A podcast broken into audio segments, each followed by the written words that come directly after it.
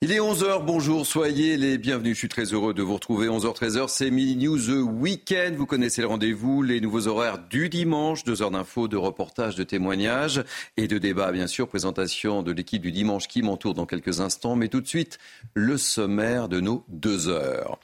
Nous allons consacrer une bonne partie de nos deux heures au Maroc. Le Maroc qui pleure ses morts après le violent séisme qui a touché le pays. Plus de 2000 victimes, autant de blessés. Les dernières images, les témoignages sur place, nos envoyés spéciaux à Marrakech, dont Régine Delfour et Thibault Marcheteau. Les explications, bien sûr, de Michel Chevalet. Les analyses d'Harold Iman sur l'aide internationale qui se met en place. Vous saurez tout sur ce drame qui nous touche tous, évidemment.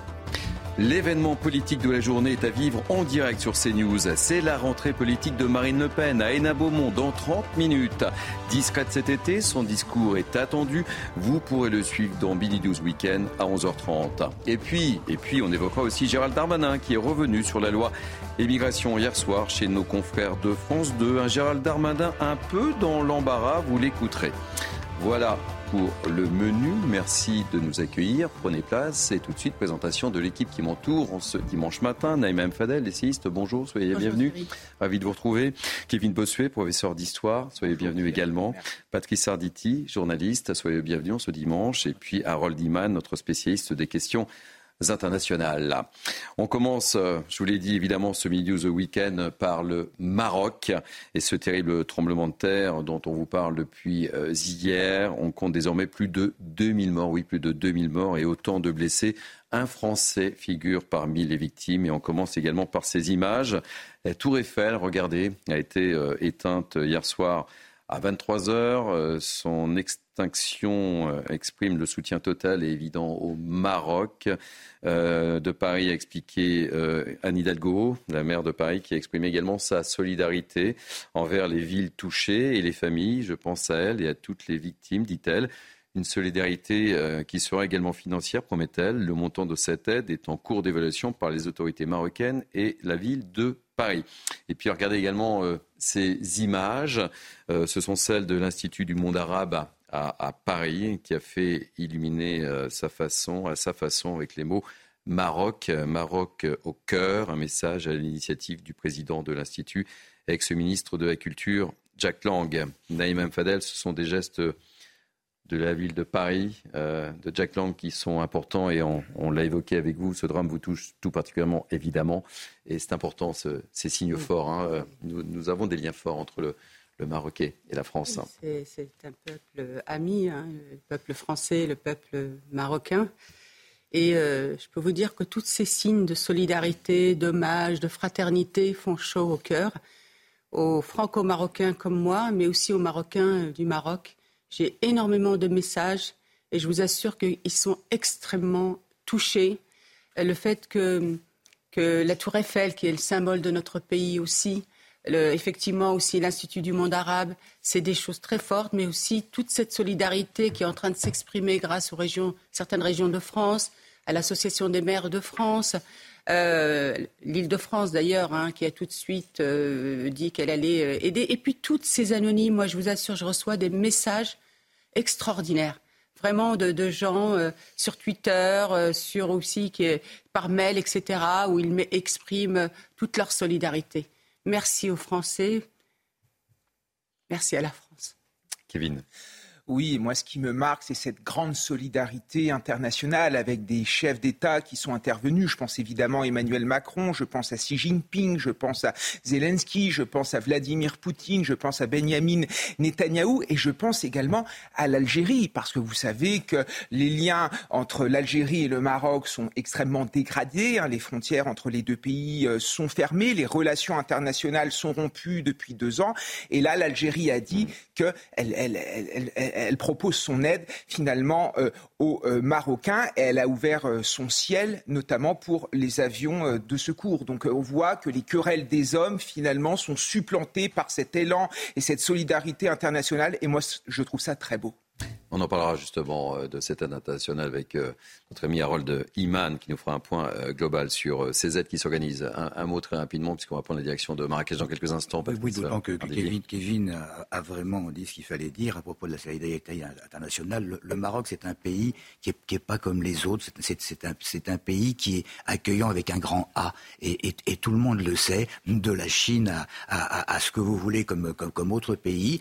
on, a, on a tous été très touchés, non pas parce que le Maroc est, une région particulièrement touristique, mais, parce que je, crois que personne, personne ne vit sans connaître et sans aimer un Marocain euh, dans le coin, dans son arrondissement, dans, son quartier. Donc euh, le, Maroc, c'est presque la France, si je puis dire. Et, j'ai vu l'émotion de, de, Naïma Fadel. C'est une émotion que tout le monde peut porter. Je vous l'ai dit, je vous l'ai promis, on va donner un maximum la, parole aux, Marocains, comme on a pu le faire hier dans le cadre de, de Mini News Weekend. Et on va prendre tout de suite la direction de, Marrakech avec euh, euh, Régine Delfour et, euh, Thibault Marcheteau qui doivent être dans la vieille ville. Normalement, Régine, dites-nous où vous vous situez très précisément. Bonjour Régine. Oui, bonjour. Bonjour Thierry, nous sommes effectivement dans la vieille ville, dans la Médina, dans le quartier euh, euh, qu'on appelle le quartier juif, euh, Mela, et on voulait vous montrer ces rues, cette rue là que vous voyez sur les images de Thibaut Marcheteau, c'est à peu près les mêmes scènes que nous voyons dans ce quartier qui a été fortement touché. Vous voyez ces, murs qui sont partis en grande partie. Il y a les portants, il y a aussi des choses qui sont éventrées. Donc à chaque fois, nous devons faire attention puisque ça menace à tout moment de s'effondrer. Cette rue de l'autre côté, c'est exactement le même euh, spectacle. Ici, euh, dans, ce quartier, on est euh, au niveau des épices. il y a pas mal de shops ici qui sont fermés pour l'occasion. Alors, on a pu, depuis plusieurs heures, sillonner ce quartier de ce quartier juif, hein, le quartier de Mela. On a rencontré des, des plusieurs personnes. Il y a ici, par exemple, un, hôtel, un hôtel qui a été vidé. Hein. Les touristes sont effectivement partis. L'heure était un peu au nettoyage parce que vous pouvez imaginer avec le nombre de pierres qui sont tombées la poussière qui se dégage ici euh, de l'endroit. Nous avons pu donc euh, rencontrer plusieurs euh, personnes qui, qui, sont vraiment, euh, qui ont vraiment envie qu'on vienne dans leur maison pour constater les dégâts. Ou alors on a vu cette femme, une femme de 70 ans, où il n'est resté plus rien dans sa maison. elle était à l'extérieur, elle n'avait plus rien à manger. Elle attend évidemment beaucoup d'aide de la part du, du roi. Et c'est ce qu'ils nous disent. Ils, attendent pas mal d'aide puisqu'en fait, beaucoup dans ce quartier sont obligés de passer, de continuer de passer la, la nuit sur cette place. La fameuse place des épices où ils ont passé euh, la première nuit, mais aussi euh, la seconde nuit. Il y a encore des familles euh, qui restent. Là, il y avait une famille qui était à ce niveau-là, qui est partie, puisque ce commerce est aussi obligé de, de rouvrir et de nettoyer. Et on a cette famille donc qui s'est installée là puisque leur maison est totalement détruite. Et donc je suis avec Bouchra, Bouchra qui est qui est là depuis à peu près euh, deux nuits. Bouchera, vous êtes ici depuis deux nuits. Racontez-nous euh, quand vendredi dans la nuit à 23h euh, ce qui s'est passé, comment vous l'avez vécu? bonjour, ça fait plaisir. on a été à la maison avec mon frère, ma soeur, les ans. Un peu, et il avait le séisme. On a tout, tout laissé dans la maison, notre maison, tout sont détruits. On a venu ici, tout, tout le quartier venu ici. On a passé deux nuits ici. Tout, on a sorti de la maison, euh, nos bras sur la, tête. C'est fini, la maison tout est détruite. Et on a passé, on attend ce qu'il veut faire avec nous. Parce que là, vous n'avez plus du tout la possibilité de rentrer chez vous, vous n'avez plus rien, donc vous restez la journée? Oui, la carte nationale, tous les papiers, tous les vêtements, tout, tout à la maison. Et là, il y a des enfants, donc vous passez la nuit comme ça? Oui, mon frère, ses enfants, ma soeur, les enfants, en grande famille. Et pour la nourriture, pour l'eau, comment vous vous débrouillez? Oui, il y a la famille qui nous porte. Et il y a les associations qui nous aident pour les enfants, hein, l'eau, euh, les danos, les bimons, comme ça. Pour les enfants, mais nous, ce n'est pas de problème. C'est la première fois que ça se passe ici à Marrakech? Oui, c'est la première fois, mais c'est dur un peu ce séisme un peu dur. Merci beaucoup, euh, Bouchra. Donc, euh, Thierry, vous l'avez vu, il y a plusieurs familles qui sont euh, ici, puisque, comme je vous le disais, dans ce quartier de Mela qui est particulièrement touchés. Il y a beaucoup de personnes qui n'ont plus, euh, qui n'ont plus rien dans leur maison, qui n'ont plus de vivre, qui n'ont plus d'eau. On a vu aussi avec euh, ces fissures, avec ce, ce, séisme, des fuites d'eau. Alors il y a aussi des inondations. Il faut aussi réparer tout ça. Ils attendent, ce qu'ils nous le disent, ils attendent que le roi fasse quelque chose, vienne en aide, puisque Bouchra vous dit que pour l'instant, il y a sa famille qui peut l'aider, mais ils sont beaucoup à ne plus avoir quoi que ce soit, ni pour boire, ni à manger.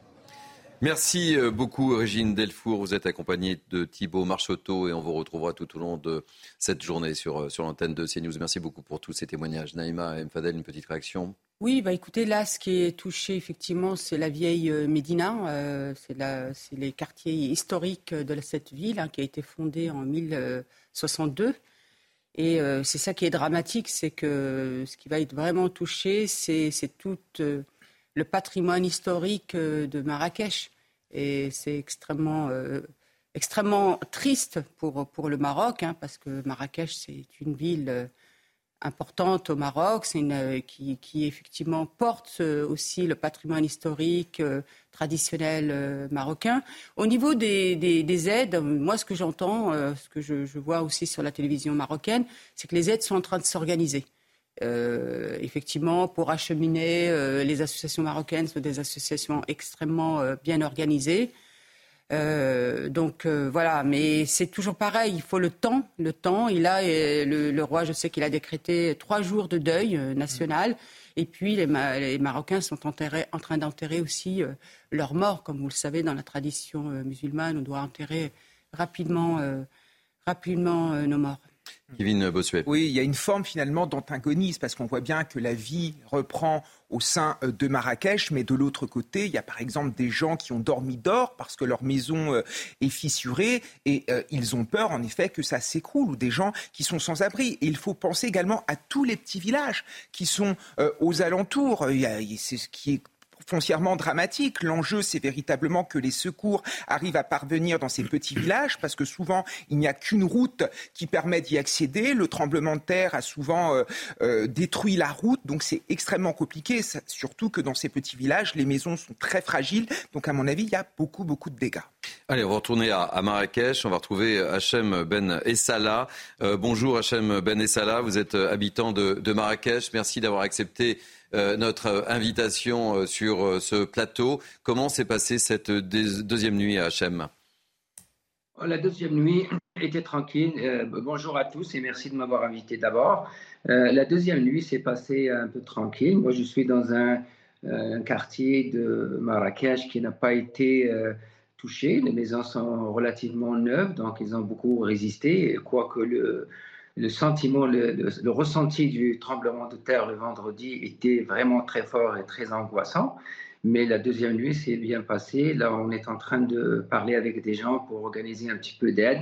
Moi, je suis euh, canado-marocain, donc il y a des gens qui m'appellent aussi des associations du Canada pour acheminer de l'aide. Mais ce qu'on veut, c'est de l'aide euh, en argent pour aider les gens à acheter de la nourriture et tout ça. Euh, c'est ce que vous nous disiez. Euh, ça a été très impressionnant euh, vendredi soir, même si votre quartier a été relativement épargné, HM. Oui, c'était très impressionnant. Moi, je dormais et puis j'ai un balcon dans la chambre à coucher. J'avais l'impression, ça m'a réveillé, que le balcon rentrait dans la maison et le bruit était terrible. Donc, c'était vraiment terrifiant. on est sorti en courant, j'ai pris ma petite fille, puis on est sorti dehors, les voisins étaient là, puis on s'est réfugié dans la rue.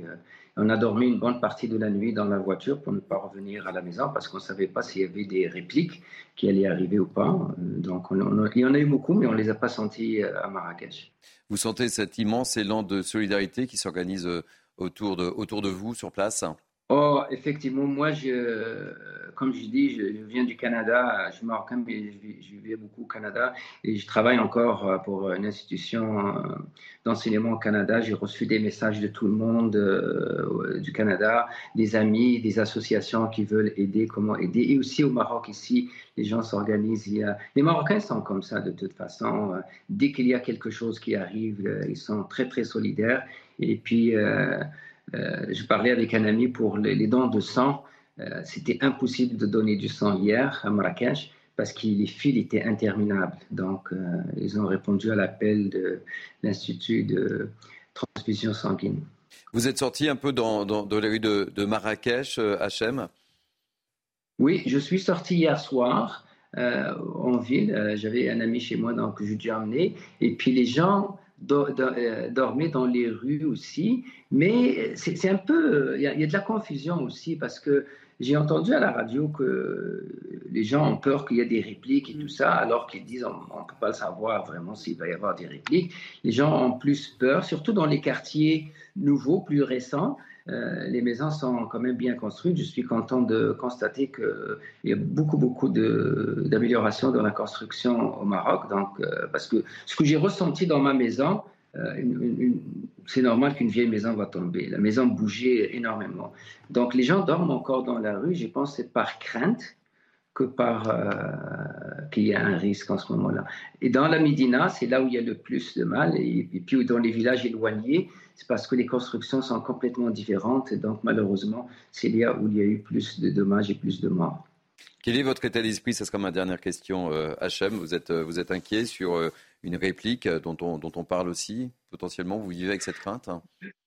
Ben, moi, je la vis. Non, je pense que les, je, suis un peu les répliques qui se passent. Il y en a eu plus que 30 depuis le, le tremblement de terre. Ils sont autour de 4, 3, donc, ce n'est pas euh, si, grave que ça. Et je pense que ça va se stabiliser. Euh, moi, personnellement, je n'ai pas peur d'une grande réplique qui va arriver. C'est très, très rare qu'il y ait une grande réplique comme celle qui s'est passée qui arrive. Mais euh, je suis plus inquiet pour les gens éloignés. J'ai vu un peu l'armée qui se déploie un peu partout pour aider les gens. Le Maroc est très dispersé. Il y a des villages un peu partout dans les montagnes. Sans, comme m'a dit euh, tout à l'heure, vous l'avez dit dans votre émission, c'est très difficile d'atteindre ces gens-là. Mais je pense que le Maroc a, quand même des institutions très fortes qui réagissent très fort. Et je pense que le Covid aussi a aidé parce que le Maroc s'est bien organisé pendant le Covid et je pense qu'ils vont réagir, ils réagissent encore mieux pendant ce tremblement de terre. Merci mille fois Hachem Ben et Salah. Merci d'avoir accepté d'apporter votre témoignage dans, notre émission et, bon courage. Ben, c'est un plaisir. Merci, à vous. Merci mille fois. Une réaction, Patrice? Ce qui est sensationnel quand même, on le sait depuis le début, c'est la manière dont les, Marocains, euh, en, carrément quelques, quelques minutes après, après, après ce séisme, ont essayé de, de, de s'entraider. Je veux dire, c'est extrêmement rare. Il y a eu des témoignages, mais, mais, sensationnels. Alors que, alors que normalement, je veux dire, il y a, il y a quand même euh, une notion de chacun pour soi ou, ou, essayer de sauver sa famille. Mais les gens n'ont pas hésité à, à foncer chez, les voisins pour, euh, pour, pour les aider. Et même au niveau, on, a su, grâce à, des témoignages depuis 48 heures maintenant, on, a su que, que, que, des, que des gens se donnent des lieux pour, pour dormir le, le, plus parfaitement possible. Enfin, si on peut dire, si on peut dire dans, dans, dans la rue et tout. Alors, il y a, y a, quand même une chose. Il y a, euh, y, y a, des gens qui s'inquiètent sur euh, le silence du roi, mais il, a, quand même euh, présidé cette fameuse réunion, et il a quand même, on ne le dit pas, il a quand même, euh, ce que je sais, donné des instructions pour qu'on vienne en aide aux, personnes les plus en détresse, c'est-à-dire les, orphelins, les, personnes vulnérables et les sans-abri. Comment ça va se traduire? Je n'en sais rien. On sait très très bien que s'il n'est pas intervenu euh, direct, d'abord, je crois qu'il était en France au moment où ça s'est passé, mais, s'il n'est pas intervenu aussi rapidement qu'on pourrait le souhaiter, c'est parce qu'il attend évidemment euh, euh, euh, un, état, un bilan exact. Là, nous en sommes à 2000 morts, 1500 blessés extrêmement graves. On sait très très bien que ça va, que ça va empirer. Et, il y a, on lisait tout à l'heure, des gens, une foule de gens qu'on n'a pas encore retrouvés dans des villages reculés. Naïma. Alors, effectivement, vous parliez, Patrice, de la singularité des Marocains en termes de solidarité c'est vrai que les Marocains sont extrêmement unis. Il y a vraiment ce nationalisme qui est euh, très fort euh, chez, les Marocains. Et effectivement, ils n'hésitent pas à s'entraider. Je vais vous donner juste. Euh, je vais vous raconter juste quelque chose. Moi, ma belle-mère, bon, vous savez que le Maroc a tremblé partout en fait. Alors bien sûr à des degrés moindres, mais les gens ont eu très peur et, et beaucoup sont sortis pour dormir dans leur voiture. Ma belle-mère était toute seule chez elle. Les voisins sont il y avait des personnes qui allaient dans chaque euh, maison ou immeuble pour savoir s'il y avait encore des personnes âgées qui étaient là pour les sortir. Donc vous, voyez, et ça c'est une, une, organisation, un élan de solidarité qui est extrêmement euh, spontané. Et effectivement, comme il le disait M. Hachem, au niveau de l'organisation des Marocains, les Marocains ont beaucoup appris. Et c'est vrai que le Covid, ça a été une organisation exemplaire qui fait qu'aujourd'hui, il y a vraiment un savoir-faire. Allez, priorité au direct. Merci euh, Naïma. On va retrouver tout de suite euh, Rachid Alaoui, qui est journaliste à, Média le matin, un confrère. Donc bonjour euh, Rachid. Donc vous êtes journaliste sur place. Quel est le climat ce matin à Marrakech? Et, merci d'accepter de témoigner dans notre émission, Rachid. Avec plaisir, Thierry Cabal. Le climat plutôt à Casablanca, parce que moi je suis, je suis basé à Casablanca. Mais euh, par rapport, en fait, moi je vais vous parler d'un, en fait, je vais exprimer un, ressenti. Hein. Un ressenti, c'est euh, bon, les réveil extrêmement difficile, toujours un réveil extrêmement douloureux. Euh, on est conscient qu'aujourd'hui, il y, y a encore des vies qui pourraient euh, être sauvées.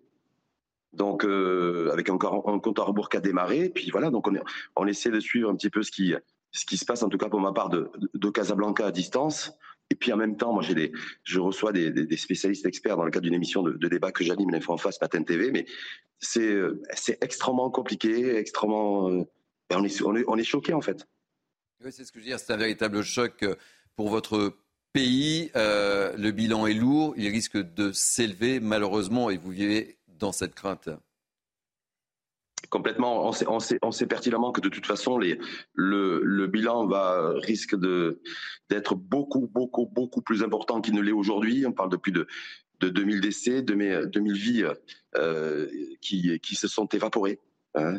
Euh, suite à cette, tragédie euh, qui s'est déclenchée vendredi soir. Et on sait très bien qu'on pourrait se diriger vers un bilan qui pourrait être multiplié par deux au minimum au vu du nombre de, de blessés euh, et de blessés graves et surtout au vu du nombre de personnes aujourd'hui dans les villages enclavés du Haut-Atlas qui, euh, ben, qui pour l'instant euh, ben, sont, sont, sont, prises au piège encore, encore, encore aujourd'hui.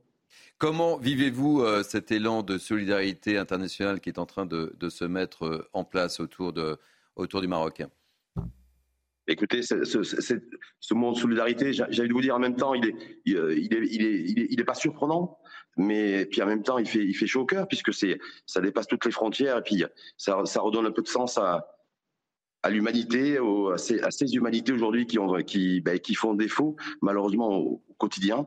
Et euh, ben de, s'il faut une tragédie, s'il faut des, des centaines voire des milliers de morts pour que l'humain reprenne, reprenne un peu de sens à ce qu'il, à est et à ce qu'il fait. Et euh, ben, je me dis, ben, oui, c'est une, c'est une bonne chose, mais bon, c'est, euh, ça fait chaud au cœur d'ici parce qu'on se dit quelque part de Casablanca, de Marrakech, de Rabat, le Tanger, on est, on n'est pas tout seul. Euh, le Maroc a toujours vécu des, des situations aussi difficiles et cette dignité aussi qui existe également dans les dans le haut Atlas et, dans les zones urbaines, parce que c'est pas parce qu'on a été épargné euh, qu'on n'est pas solidaire. Et, c'est, et on voit bien aussi que cette solidarité s'exprime au-delà des frontières du, du pays, donc ça, ben, c'est un vrai réconfort. De quoi a le plus besoin à l'heure actuelle le Maroc, Rachid Alaoui? J'ai pas la prétention, euh, Thierry Cava, de vous dire précisément de quels sont les, les quels sont les vrais besoins aujourd'hui que le Maroc a. C'est euh, l'expression de cette solidarité, c'est euh, c'est des actions concrètes aussi. C'est pas que des pas, pas, des discours. On le voit avec avec des chaînes de solidarité qui se mettent en place, avec des avec des dons aussi qui commencent à affluer, avec des secours aussi, des des aides et des équipes qui qui viennent de pays étrangers pour venir pour venir soutenir les les équipes de sauvetage euh, sur place, qui travaillent d'ailleurs, je voudrais avoir une pensée également pour eux. Et euh, donc c'est surtout ça, se dire qu'en fait, ça va être, vous savez, Thierry Cabane, c'est malheureusement que le, début du commencement. Euh, la douleur est là, le, les la, tristesse, le deuil, puisque je rappelle aussi qu'il y a un deuil national qui a été décrété et que ça va durer. Il y a une temporalité aussi parce que parce que parce que les dégâts sont immenses. C'est des pertes des pertes de vie humaine, mais c'est des dégâts matériels aussi qui sont euh, colossaux, avec tout un, tout un, j'allais dire, tout un héritage, un patrimoine aussi traditionnel et historique qui est parti en fumée. Et, euh, ça, c'est pas simple non plus. Sans parler bien sûr du, de tout ce qui va se produire ensuite, avec des personnes à recaser qui, on, qui seraient chiffrées à, des, en dizaines de milliers de personnes. Donc c'est, euh, c'est pas fini.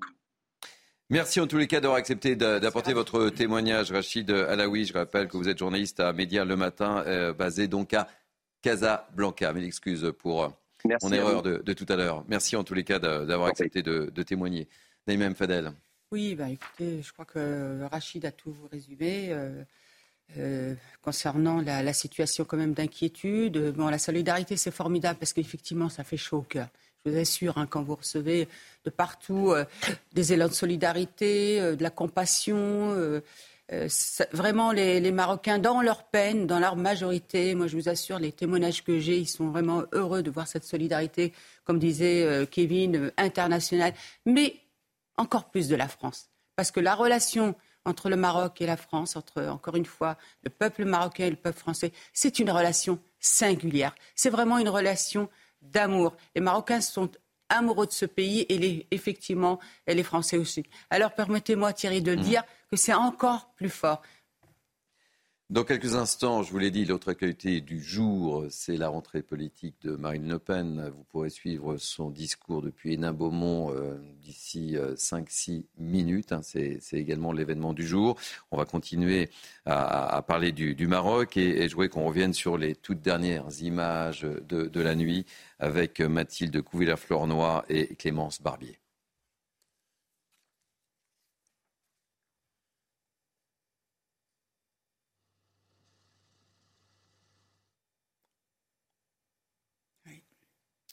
On a un petit problème de son visiblement. J'ai vraiment mal au cœur parce que c'est vraiment le. On a un petit problème de son, donc on. Village. Bah oui, c'est ça. On voit les, euh, les, images. Est-ce que le, le, sujet peut partir ou pas? Que me dit-on en régie? Oui? Non? On ne me répond pas. Bon, en attendant, c'est bon, on a le sujet. Au sud eh ben, de Marrakech, les habitants creusent des tombes et enterrent déjà les premières victimes du séisme. Dans les villages dévastés, le travail des secours pour rechercher d'éventuels survivants est colossal. Car c'est un séisme d'une rare violence qui a frappé le Maroc vendredi soir. Sur ces images de vidéosurveillance, les immeubles et la rue se mettent à trembler. Ses habitants tentent alors de prendre la fuite. Ici encore, dans ce restaurant de Marrakech en plein service, les clients quittent l'établissement en quelques secondes. Cette Marocaine raconte la nuit du tremblement vers 23h11 euh, exactement.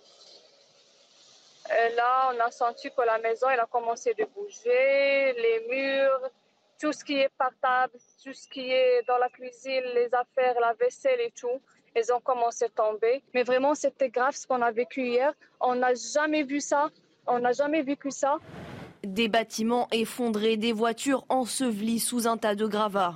Les dégâts sont nombreux à Marrakech nous avons paniqué. Ça a duré, euh, je dirais, plusieurs secondes qui, pour nous, étaient une éternité.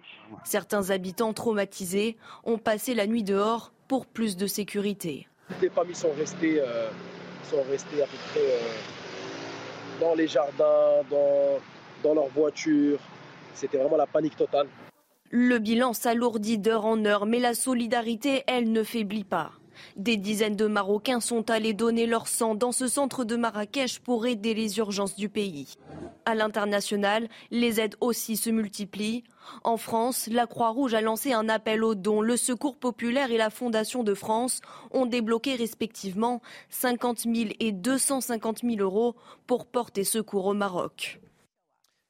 Kevin Bossuet, voilà, ce sont les toutes dernières images. Hein. Non, mais on voit bien que c'est une nuit d'horreur. Enfin, c'est un véritable cauchemar. Des gens ont été pris au piège parce qu'un tremblement de terre, ça va extrêmement vite. Vous, êtes dans votre maison et tout s'écroule, tout s'effondre. Il n'y a aucune chance finalement euh, de euh, s'en sortir. Et c'est la première fois que Marrakech connaît une catastrophe naturelle de cette ampleur. Marrakech avait déjà connu euh, l'attentat de 2011. Il y avait eu une forme de solidarité à cette époque. Et c'est vrai que peut-être que les Marocains ont aussi beaucoup oublié qu'ils vivaient euh, dans une zone sismique. Hein. Quand vous parlez à des Marocains, ils ont tous été traumatisés par euh, le séisme de 1960 à Agadir qui a fait plus de 12 000 morts. D'ailleurs, il y a eu beaucoup d'orphelins euh, à cette époque. Il y a beaucoup de Marocains qui ont un membre de leur famille qui ont été touchés par cette catastrophe. Mais la vie a fait que les années voilà, ont défilé. Et c'est vrai que les Marocains ont peut-être oublié ce risque. Et là, malheureusement, euh, ça leur arrive en pleine face. même Fadel, on vous voit effectivement très touché, on le comprend aisément euh, depuis, euh, depuis hier. Et, ces images sont, terribles, mais on voit cette force et cette solidarité entre, entre les Marocains qu'on évoquait tout à l'heure sur ce plateau. Les Marocains ont cette singularité, encore une fois, de, de, de, de, force et de solidarité et d'entraide mutuelle. Et, et dans la douleur, il y a aussi, je voudrais le dire, la foi parce que c'est ce qu'on me disait. Heureusement qu'il y a la foi qui aide aussi face à ce drame. Quand vous perdez, euh, hier un monsieur qui a perdu euh, sa femme et ses trois enfants. Donc euh, voilà, le Haut Atlas notamment, ça je pense que Michel Chevalier va en parler, mais c'est des petits villages, c'est des jolis petits villages ancestraux où des familles vivent, chichement parfois. Et là, vous avez vu les images tout à l'heure, c'est complètement dévasté. Donc c'est encore une fois aussi le drame humain mais le drame aussi en termes de patrimoine historique du Maroc, qui est un pays qui se dit toujours et qui est toujours dans le souci de rentrer dans la modernité, mais aussi de garder son côté traditionnel. C'est le, Maroc, voilà, qui, qui a ce souci d'être sur ses deux pieds, la tradition et la modernité. Patrice Arditi. Bon, alors pour ce qui concerne le patrimoine historique, on sait très très bien que ce qui est, est actuellement en, débris divers ne pourra jamais, jamais, jamais euh, renaître de, la manière dont, dont, on connaît euh, euh, ces magnifiques monuments que, n'importe quel touriste marocain a, eu l'occasion d'apprécier. L'effort, il doit être fait à la reconstruction le mieux possible, mais la priorité, la priorité, c'est quand même l'hébergement actuel et l'alimentation de, base. Et c'est à ça que le gouvernement euh, marocain doit, doit, doit s'atteler. Il est en train de le faire, Patrice. Il faut qu'on fasse attention qu'il doit, ça laisse entendre qu'il n'est pas. Et je vous assure qu'il sait tout est en train de se faire, c'est extraordinaire. Donc on doit vraiment hein, accompagner le gouvernement marocain, les associations marocaines, Mais le, il y a énormément d'organisations caritatives. Oui, c'est ça, je veux dire. Même la Croix-Rouge est très. Il y, a une personne qui doit savoir exactement ce qui se passe, c'est notre président Emmanuel Macron qui s'est entretenu avec le roi, donc il doit savoir exactement euh, euh, ce dont euh, le, Maroc a, a, le plus besoin en ce moment. Mais il faut le répéter. Le bilan, le bilan va empirer. Et, une des priorités, si ce n'est pas la priorité, c'est d'essayer de sortir des gravats les malheureux qui seraient encore en vie dans les montagnes et, et qui espèrent de l'aide, de l'aide qui a du mal à arriver. Il faut le dire quand même. Alors je regarde sur mon compte de contrôle, puisque l'autre événement du jour, hein, vous le savez, c'est l'intervention de, Marine Le Pen, c'est sa rentrée des classes en quelque sorte depuis Hénin-Beaumont. Elle va prendre la parole dans, quelques instants. Euh, mais euh, Harold, on, l'évoquait, il y a un, véritable élan de générosité euh, qui s'installe dans, le monde avec des prises de parole des différents chefs d'État. Racontez-nous un petit peu. Oui, il y a euh, Joe Biden, il y a Xi Jinping qui lui n'était pas au G, 20 il y a Zelensky, le président ukrainien. Bon, ça, c'est que du sentiment parce que l'Ukraine ne va rien pouvoir fournir. Même chose côté euh, russe. Vladimir Poutine s'est exprimé. Euh, le roi d'Espagne, enfin absolument tout le monde qui devait s'est exprimé. Et pour l'instant, ils ne peuvent pas juste déployer des centaines et des, centaines de secouristes, mais il y en a plein qui sont en attente de départ. Il y en a qui sont peut-être arrivés à l'instant. Il y a des avions qui sont partis. Euh, il y a une équipe française, marins-pompiers euh, notamment. Euh, la Turquie va fournir de l'aide, 300 personnes au moins. Et eux, ils ont une expérience funeste, n'est-ce pas, puisqu'ils ont eu un terrible euh, tremblement de terre l'année dernière qui a tué 50 000 ouais, 50 000 morts, oui. Oui, et il y avait une similarité dans le début du, du, séisme. Je crois que le leur était quand même beaucoup plus puissant, mais euh, à chaque fois, on, a, on annonçait un chiffre de morts et puis tout à coup, ça doublait. Donc, euh, espérons que ce n'est pas le cas cette fois-ci. Euh, donc, voilà, de tous les côtés, ces offres arrivent. L'Union européenne tout entière, collectivement, a euh, fait signe de solidarité. Donc, c'est dans les prochains jours qu'on verra les, vagues de secouristes divers et variés se déployer. Donc, pour le moment, c'est les autorités marocaines qui balisent et qui avancent, et les autres vont s'engouffrer dans les canaux qu'on va leur préparer. Je crois qu'il y a beaucoup d'expérience euh, pour ce genre de choses et la Croix-Rouge internationale, bien sûr, va arriver. On en parlera dans le cours de cette émission. L'événement aussi important, je vous donne la parole, euh, Naïma, c'est que l'Algérie a annoncé l'ouverture de son espace euh, aérien, également au vol humanitaire et médicaux à destination du Maroc. C'est pas rien, ça Non, c'est pas rien, puisque les deux États sont ultra fâchés au niveau diplomatique, pas du tout au niveau populaire. Mais l'Algérie, en, ouvrant son, espace aérien, va faciliter énormément les transits euh, mhm. depuis la France, depuis l'Italie, euh, dans ce sens-là. Mais euh, le contentieux, si on a deux secondes pour en parler, c'est essentiellement, essentiellement le vieux contentieux du, du Sahara occidental. C'est-à-dire que à la décolonisation espagnole, au milieu des années 70, la chose n'a pas été réglée. Voilà, priorité au direct, je vous le disais, l'autre événement euh, du jour, euh, c'est le discours, la rentrée des classes de Marine Le Pen aujourd'hui. Vous allez pouvoir, euh, pouvoir suivre sur notre antenne la rentrée des, classes et le discours de, Marine Le Pen depuis Hénin Beaumont. Voilà, et on se retrouve juste après. Chers amis, mesdames et messieurs, c'est avec un bonheur non dissimulé que je clôture cette matinée parmi vous après avoir inauguré la traditionnelle grande braderie c'est une joie pour moi de retrouver dans cette belle ville d'Hénin-Beaumont le visage de cette France vivante, confiante et fraternelle si chère à nos cœurs. Quel bonheur aussi de pouvoir rassurer enfin quelques journalistes parisiens qui semblaient s'inquiéter de mon silence. Ils avaient visiblement oublié que c'est ici, parmi vous et nulle part ailleurs que je fais ma rentrée, et cela ne doit rien au hasard. Car ici, Cher Bruno, cher Steve, cher Ludovic, comme chaque année nous avons perpétué ensemble des traditions qui nous sont chères.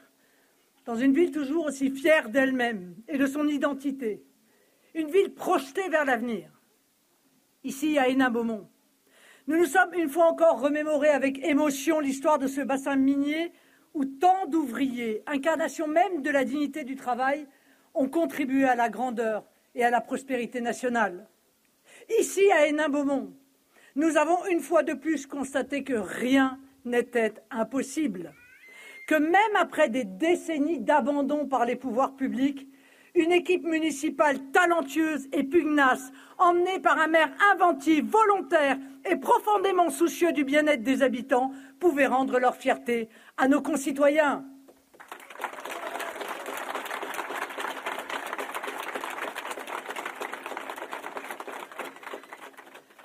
Ici, à Hénin-Beaumont, nous célébrons une fois encore le triomphe du courage et de la persévérance. Nous célébrons l'amour de la France, plus que jamais chevillé à nos cœurs en ces temps difficiles.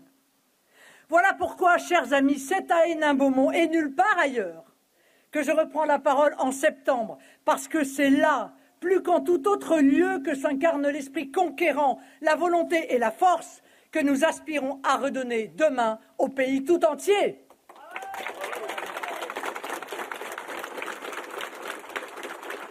Ici, à Hénin-Beaumont, parmi vous, c'est cette force que je suis revenu chercher.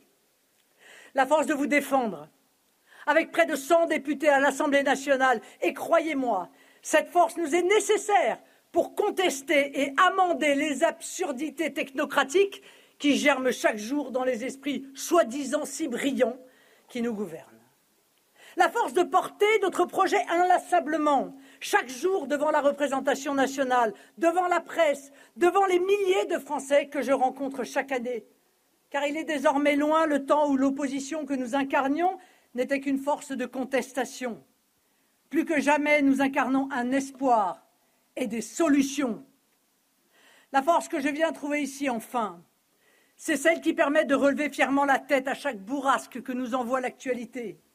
Car chaque jour, Mille événements nous rappellent l'état de délabrement dans lequel 40 ans d'erreurs stratégiques ont mis notre pays, en matière économique, sociale, éducative, sécuritaire ou migratoire. Les premiers à qui nous devons redonner cette force, ce sont nos jeunes. Car les jeunes Français, étudiants ou jeunes actifs, sont désormais massivement convaincus qu'ils n'accéderont pas au même niveau de vie que leurs parents. Ils ont subi l'effondrement de l'école de la République et de l'enseignement supérieur. Un effondrement qui est le premier responsable du déclassement des générations futures et déjà perceptible dans la chute sans précédent de la productivité depuis cinq ans. Ils réalisent bien sûr qu'avec les faibles salaires qu'ils touchent, ils auront le plus grand mal à payer un loyer, à partir en vacances, à devenir propriétaires ou même à fonder une famille. Or, avec un taux de natalité au plus bas depuis 80 ans, la France est en état d'urgence démographique. Tout cela, nous le disions déjà il y a un an.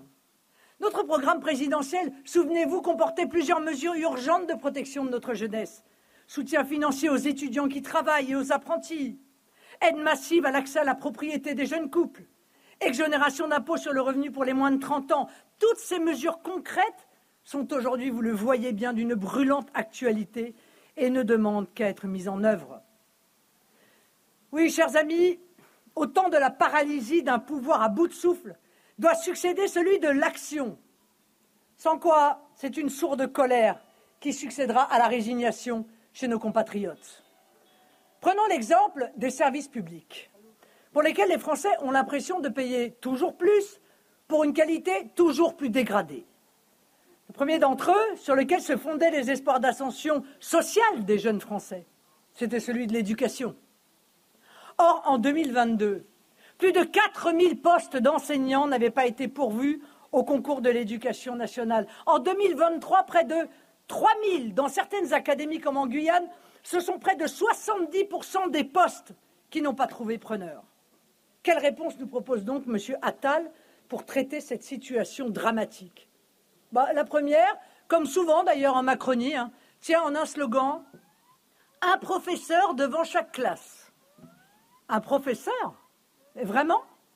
Il sera sans doute recruté en 24 heures grâce au désormais fameux job dating par lequel on ordonne aux académies de cacher la misère, quitte à tirer un trait, bien sûr, sur le niveau minimal attendu, et tant pis pour les générations d'élèves sacrifiés.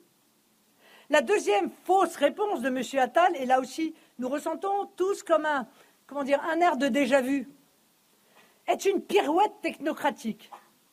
Il propose un pacte pour les enseignants en réalité une énième entourloupe par laquelle on demandera aux professeurs, pour gagner quelques dizaines d'euros supplémentaires chaque mois, de travailler des centaines d'heures de plus chaque année. Croit-on que ce sera suffisant à rendre son attractivité au métier d'enseignant et son excellence à notre école, qui n'en finit plus, vous le voyez chaque jour, de plonger dans tous les classements internationaux Permettez-moi de passer rapidement sur le sujet de l'interdiction de l'abaya. J'ai du mal à être fasciné par la mise en place d'une mesure qui, en réalité, aurait dû être en vigueur depuis le vote de la loi de 2004 sur les signes religieux à l'école, si nous avions des gouvernants moins timorés.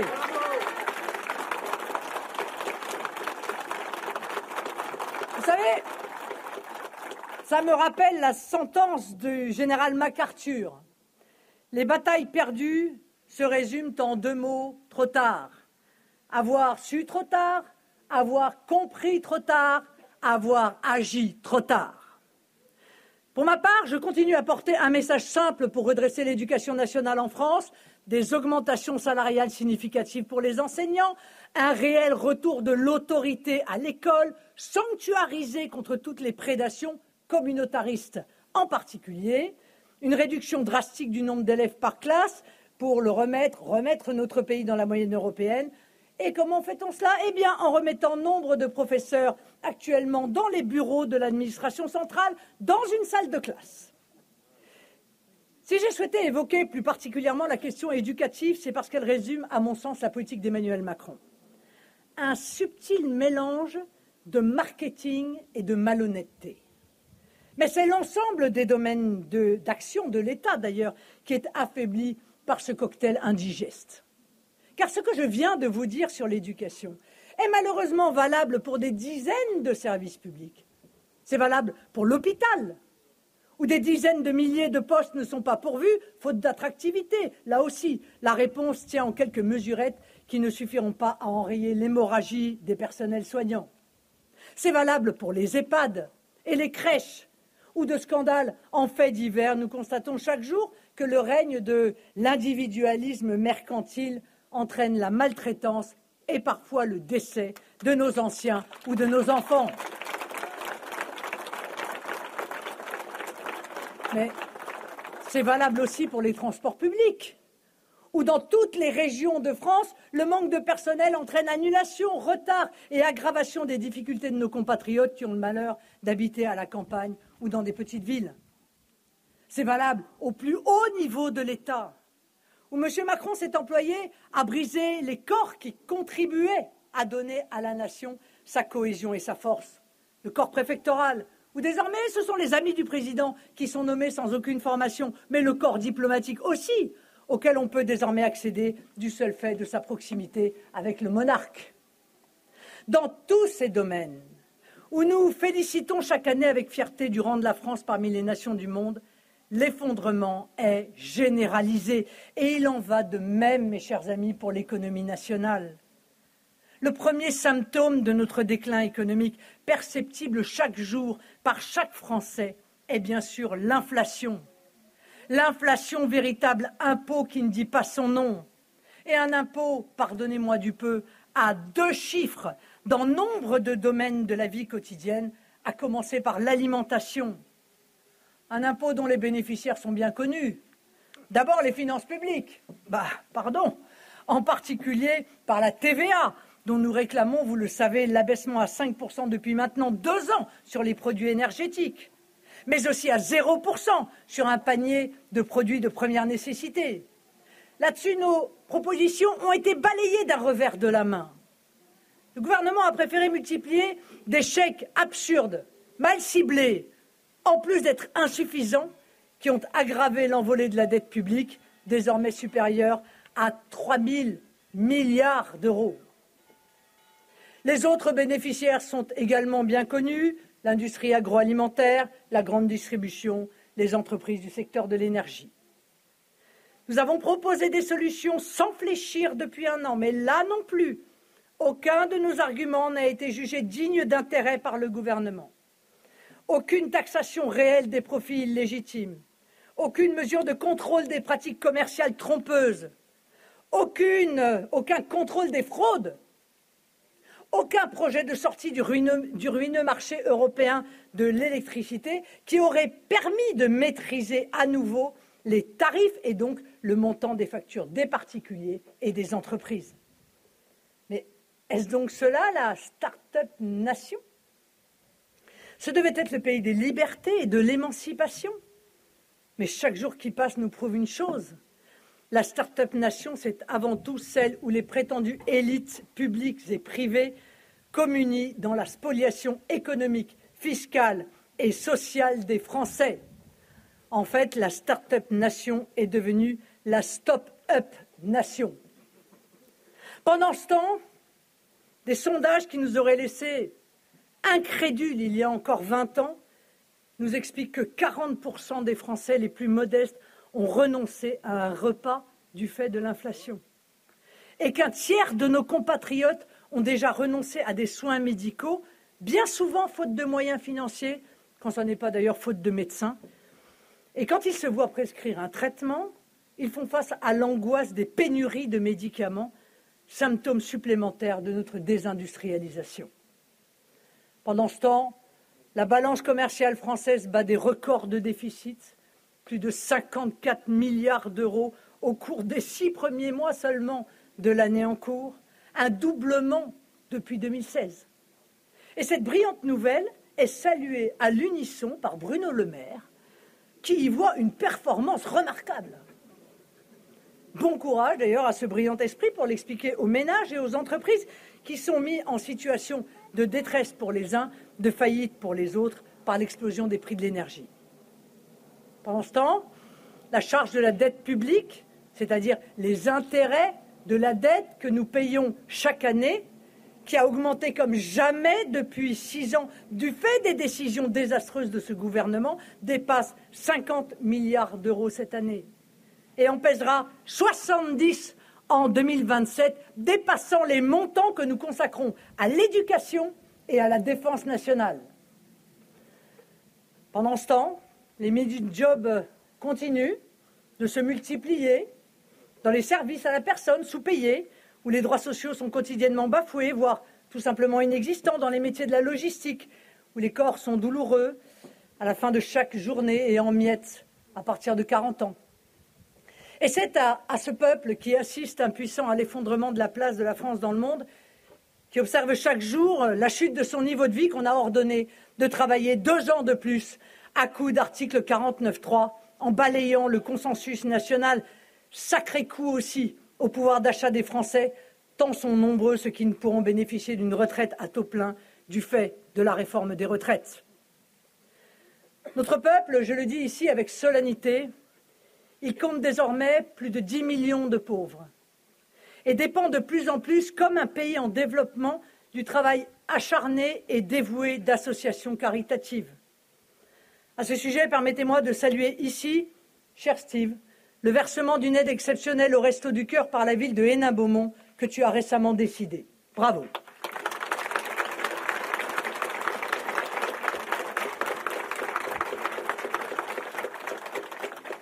Mais il y a, plus grave encore si c'est possible, mes chers amis, que ce déclassement économique. Je veux parler, je veux parler du désintérêt, voire de la nonchalance qu'affichent Emmanuel Macron et certains de ses ministres pour la protection des Français, élément pourtant fondamental de légitimité de l'État. Car en effet, que reste-t-il de l'État? Quand 470 000 personnes rentrent en France légalement et illégalement comme l'an dernier Quand le président de la République réclame une immigration de peuplement début août, pour trois semaines plus tard, exiger une réduction drastique des flux. Évidemment, on a tous compris qu'il s'agissait là de pur opportunisme politicien. Mais tout de même, ça commence à être voyant. Quand les tribunaux et les prisons, pardon, mais débordent sous le poids de la criminalité étrangère. Que reste-t-il de l'État quand nous apprenons qu'en 2020, 156 plaintes pour agression sexuelle ont été déposées chaque jour par des femmes dans les seuls transports d'Île-de-France, sans qu'aucune mesure ne soit prise pour y répondre, ni en matière législative, ni en matière de politique pénale. Quand le ministère de l'Intérieur lui-même nous dit que 90% des vols et 60% des agressions sexuelles commises dans les transports franciliens sont le fait d'étrangers. Que reste-t-il de l'État? Quand le taux d'exécution des obligations de quitter le territoire français est désormais au niveau historiquement bas de 7%, soit une division par deux depuis 2017.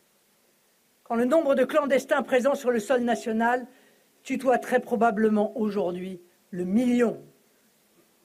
Que reste-t-il de l'État quand, face aux émeutes dans les banlieues, le gouvernement consacre l'essentiel de son temps à minimiser les chiffres des dégâts et à relativiser le poids massif de l'immigration parmi les casseurs et les criminels? Cette faillite est celle d'Emmanuel Macron, mais aussi celle d'un système où la communication tient lieu d'action et où les renoncements sont maquillés en choix. Et en la matière, je crois pouvoir dire que Gérald Darmanin et Éric Dupont-Moretti ont atteint de mensonges en déclaration martiale, jamais suivi d'effet, bien sûr, des sommets d'hypocrisie et d'inefficacité. Et d'ailleurs, en vérité, peu importe aux Français de savoir si cette démission du politique résulte d'une incapacité à gouverner ou au contraire d'une volonté délibérée de transformer le modèle économique et social de notre pays, sans le dire clairement. La facture, ce sont toujours les Français qui la payent.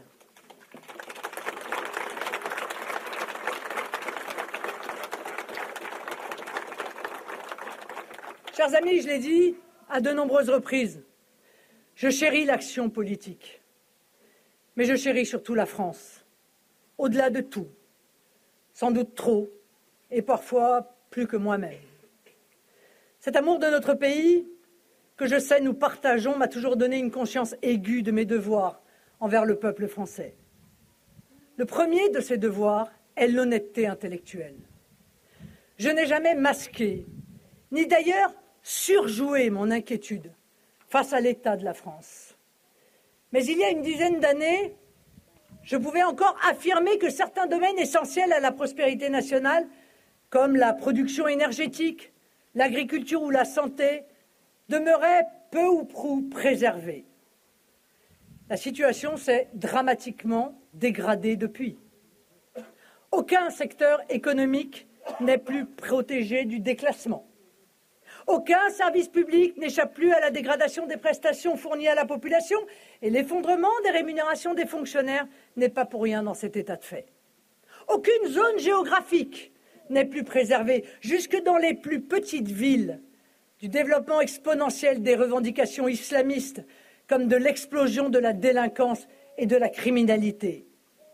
Et ce sont d'ailleurs nos maires, dans ce dernier domaine dont je tiens à saluer avec gravité l'engagement, de plus en plus souvent au péril de leur sécurité personnelle, qui font les frais de cette pandémie de violence débridée. Face à cette situation, je ressens plus que jamais l'inquiétude, mais aussi son corollaire, l'impérieuse nécessité de l'action et de la transformation. La France a encore les moyens d'un rebond salutaire, par la volonté des Français, par l'ensemble des mesures que nous continuons de porter et dont le réel chaque jour nous rappelle la pertinence et l'urgence. La France a encore des forces vives, et vous en êtes d'ailleurs précisément témoins. Elle a encore des forces vives qui n'attendent qu'une chose, qu'on leur permette de donner le meilleur d'elles-mêmes. Des chefs d'entreprise aux serviteurs de l'État, des commerçants aux agriculteurs, des ouvriers aux cadres supérieurs et cette formidable jeunesse de France qui, à corps et à cri, réclame son dû, la France. Le deuxième de nos devoirs, c'est celui de l'engagement et du travail acharné au service de la nation.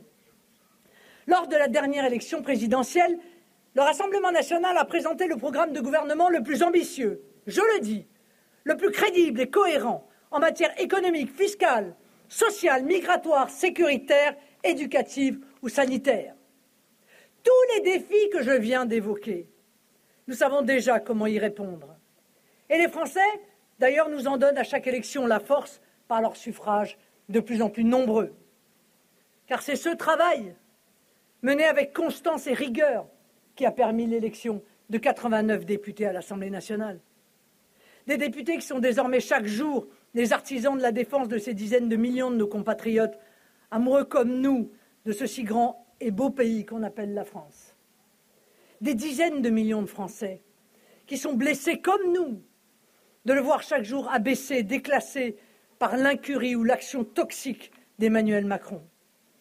Emmanuel Macron, sous l'influence de l'imaginaire dépassé qu'il incarne, le mondialisme, le libre-échange, le laxisme, en un mot, le défaitisme. Nous répondons pour notre part au défi du temps qui vient par l'ancrage, plus que jamais essentiel dans la nation, dans ses forces vives, humaines et économiques. Il est temps, il est plus que temps de leur rendre enfin leur pleine liberté d'action par la mise à bas des dogmes du passé, la concurrence internationale déloyale, le dumping social, l'angélisme migratoire. Plus que jamais, nous incarnons cette force de gouvernement qui redonnera demain sa puissance à la France, qui redonnera à ces dizaines de millions de Français enfin la capacité d'agir démocratiquement en faveur de cette si noble cause qu'est la grandeur de la nation. Plus que jamais, le Rassemblement national, sous l'autorité de son président Jordan Bardella, incarne la possibilité d'un renouveau démocratique, la possibilité à nouveau de modeler le réel, de sculpter notre destinée, et non plus d'être les jouets passifs des vents de la mondialisation et de la déconstruction. Chers amis, la date de notre prochain rendez-vous avec l'histoire est connue. C'est le 9 juin 2024, avec les élections européennes, qui seront un rendez-vous démocratique essentiel un rendez-vous démocratique fondamental pour les Français. Rappelez-vous bien cette date parce que nous allons vous la répéter tout au long des quelques mois qui nous séparent de cette élection tant elle est importante. Nous évoquerons, lors de notre rentrée politique à Beaucaire, les enjeux extraordinairement importants de cette élection de mi-mandat. Tant l'Union européenne est un accélérateur de nos maux et de notre longue glissade. J'y présenterai une proposition qui devrait réunir tous ceux qui sont attachés à leur nation et qui sont conscients que sans elle, il n'y a plus ni liberté, ni prospérité, ni identité, ni sécurité, ni progrès. Chers amis, au les cœurs, Nous avons une nation à reconstruire, un avenir à rebâtir pour nos enfants. Je ne connais pas de tâche plus exigeante. Je ne connais pas de mission plus noble. Il nous reste tant à faire. Mais aucune tâche n'est impossible car nous sommes des millions. Nous avons une volonté d'airain et nous avons un programme prêt à être mis en œuvre. Ensemble, c'est à nous qu'il revient désormais de répondre à l'appel de l'histoire. Ensemble, nous redonnerons corps à ce nouveau rêve français. Vive la République, vive la France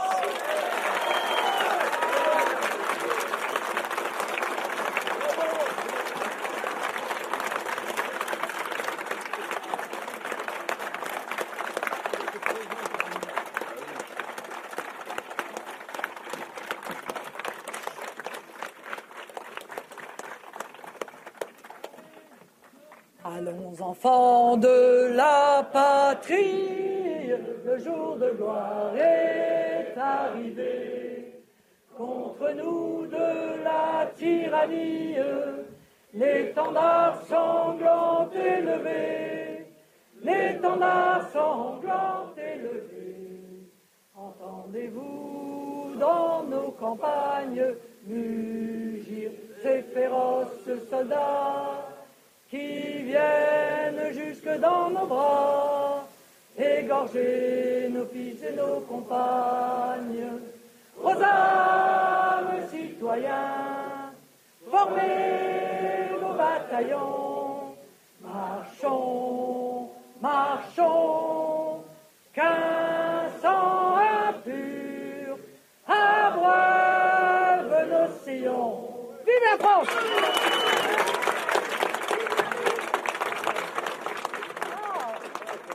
Voilà, vous avez pu vivre, voilà, vous avez pu vivre la rentrée des classes de Marine Le Pen, qui en introduction a fait référence au fait qu'elle était relativement discrète, que la presse avait dit qu'elle était très discrète cet été. Vous l'avez trouvée comment? Elle est plutôt très offensive, Kevin Bossuet, là, en cette rentrée. Oui, elle est, elle est très très euh, offensive. Je, je pense qu'elle cherche à consolider euh, sa stature de chef d'État, puisqu'elle s'en prend directement au président de la République, à Emmanuel Macron. En outre, elle a, elle a, elle a essayé de rassurer son électorat traditionnel en en s'adressant au, milieu populaire avec un discours très très euh, social, mais aussi en essayant d'élargir son discours aux classes moyennes, parce qu'elle s'adresse par exemple directement euh, aux enseignants et elle parle de déclassement. Le déclassement, ça touche évidemment toutes ces petites classes moyennes qui souffrent beaucoup actuellement euh, d'une perte de pouvoir d'achat. Et surtout, elle essaye finalement de, paraître crédible. Et ça fonctionne. Hein. Il y a un sondage via Voice qui est sorti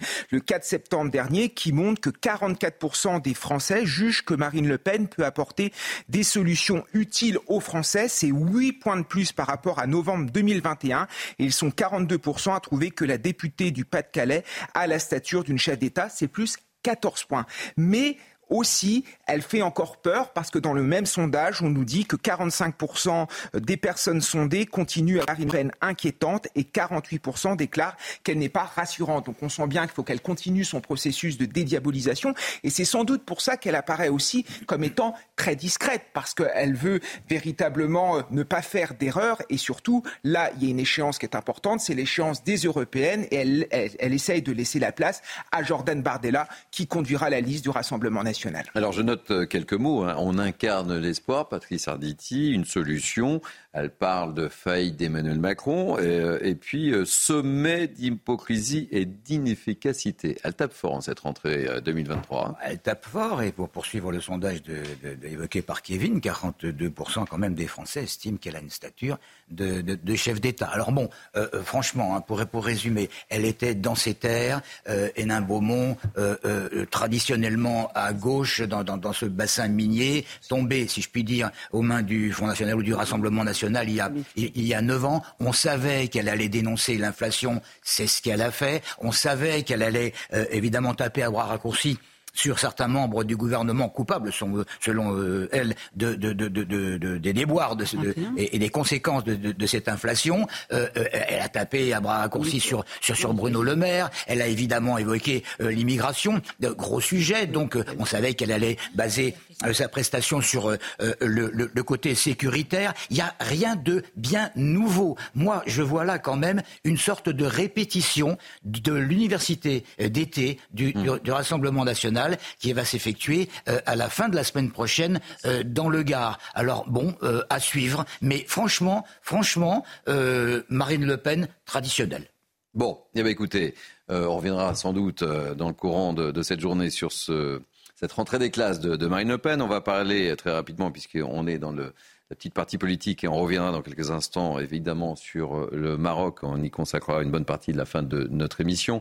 Mais on va parler de la loi immigration qui n'est pas si simple que cela pour le gouvernement, vous le savez. Et la majorité est en train de se fissurer, et notamment sur le fameux article 3 qui prévoit, je le rappelle, d'octroyer un titre de séjour aux immigrés en situation régulière travaillant dans des métiers de en tension. Alors la droite exige sa suppression alors que l'aile gauche de la majorité est en train de s'allier à la NUPES pour que cet article soit maintenu. Et hier soir, Gérald Darmanin était l'invité de France 2. Il s'est exprimé sur le sujet. Vous allez voir sa réponse. On en parle très rapidement. Les demandeurs d'asile aujourd'hui ne peuvent pas travailler à partir de six mois. Nous, on dit bah, qu'ils puissent travailler dès le début Aujourd'hui, la première demande d'asile, c'est les Afghans. On ne renverra pas les Afghans chez eux, on va leur donner l'asile. Ça ne sert à rien de les laisser à 300 euros par mois végéter. Autant que lorsqu'on a des gens qui savent travailler et qui, peuvent travailler. L'immigration est en train de se fissurer sur. Non, non, mais attendez. la majorité, la majorité est en train de se fissurer sur. Ce que, mais c'est le fond qui est intéressant. Est-ce qu'on donne le travail aux demandeurs d'asile? La réponse est oui. Euh, moi, je suis pour, évidemment. S'ils respectent les règles de la République, il n'y a aucune raison que ces gens ne travaillent pas. C'est l'honneur de la France de les accueillir. Réaction, Kevin Bossuet, un petit peu embarrassé quand même. Oui, parce qu'on sent bien que Emmanuel Macron est pris dans une tenaille entre d'un côté son aile gauche qui refuse finalement une politique, ferme sur l'immigration et de l'autre côté une aile droite qui veut absolument qu'on arrive à résoudre euh, ce euh, problème. Et en même temps, le en même temps macronisme n'est plus possible sur cette question. On ne peut pas dire d'un côté on régularise et de l'autre côté il faut être ferme, par exemple sur les euh, demandes d'asile. Surtout qu'aujourd'hui Emmanuel Macron n'a pas la majorité absolue euh, à l'Assemblée nationale. Donc s'il veut faire passer euh, sa loi immigration, il va falloir qu'il compte sur les députés, les républicains, et eux sont très clairement intransigeants sur la question, puisque Éric Ciotti l'a très clairement dit. Aujourd'hui, il est même prêt à déroger à certaines règles européennes pour lutter contre euh, l'immigration. Il est pour, par exemple, que les demandes d'asile se fassent à l'extérieur, finalement, de, des frontières françaises, et surtout il y a eu un tabou pendant longtemps en France, c'est la question de l'AME, de l'aide euh, médicale apportée aux étrangers. Et Éric euh, Ciotti veut véritablement restreindre cet accès. Donc on sent bien qu'Emmanuel Macron est pris dans une tenaille. Et en plus, stratégiquement parlant, c'est un petit peu compliqué parce qu'il a bien senti que la France était de plus en plus à droite. On sent bien que même sur la question éducative, il droitise le discours. Sauf que là, il va falloir qu'il tranche. C'est aussi ça un chef d'État. Pas simple. Hein. Vraiment pas, simple.